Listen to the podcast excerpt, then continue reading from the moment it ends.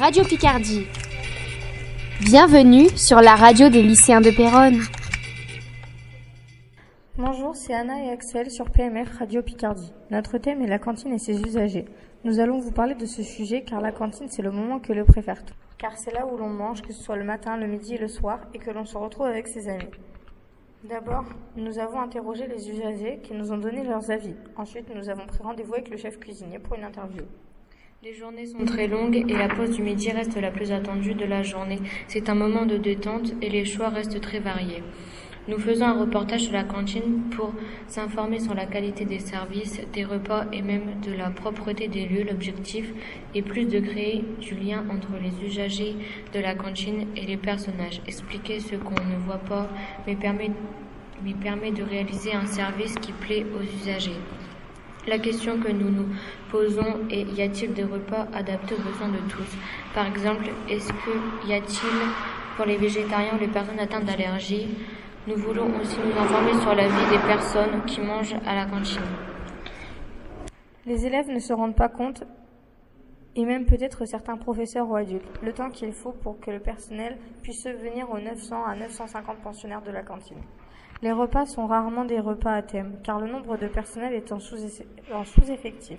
Les dégradations commises par certains élèves ont un impact sur le travail de ce personnel, car un couvert coûte dans les environs de 20 centimes, ce qui peut paraître peu mais revient à la longue à un très gros investissement. Mais l'entente entre le personnel et les pensionnaires reste très bonne dans l'ensemble, et on ne se rend pas forcément compte du gros travail que ça leur demande. Ensuite, nous avons fait un sondage euh, par rapport aux usagers de la cantine. D'après notre sondage, la plupart des usagers de la cantine trouvent que c'est un lieu de détente où l'on peut décompresser après des cours qui vont suivre et, et, et, discuter entre amis et rigoler. Pour ce qui est dans la salle, certains la trouvent petite, mais en général, les gens la trouvent agréable pour manger et que la place y est suffisante. Mais même si parfois l'attente est longue, celle-ci dépend de l'emploi du temps de chacun.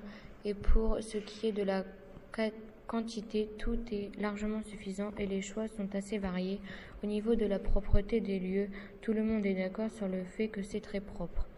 Pour conclure, la plupart des pensionnaires sont ravis de manger dans cette cantine pour se détendre après les cours, surtout le petit déjeuner qui est très apprécié. Notre entretien avec le chef cuisinier, nous lui avons posé des questions sur chaque repas, sur le nombre de personnes qui mangent à la cantine et sur le choix qu'il peut y avoir.